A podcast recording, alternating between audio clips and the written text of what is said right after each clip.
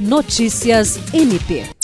O Ministério Público do Estado do Acre, representado pelo promotor de justiça Thales Fonseca Tranim, participou nesta quarta-feira, 14 de dezembro, da sessão plenária da Câmara Municipal de Rio Branco, ocasião em que a vereadora Michele Melo apresentou o projeto de lei que visa a contratação de reeducandos por empresas que licitarem com o poder público municipal. Idealizado pelo MPAC por meio da Quarta Promotoria de Justiça Criminal, o projeto prevê que as empresas vencedoras de licitação reservem 5% das vagas para reeducandos que cumprem pena em regime semiaberto.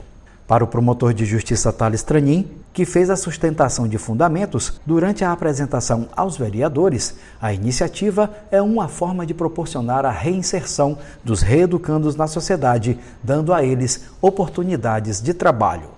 Jean Oliveira, para a Agência de Notícias do Ministério Público do Estado do Acre.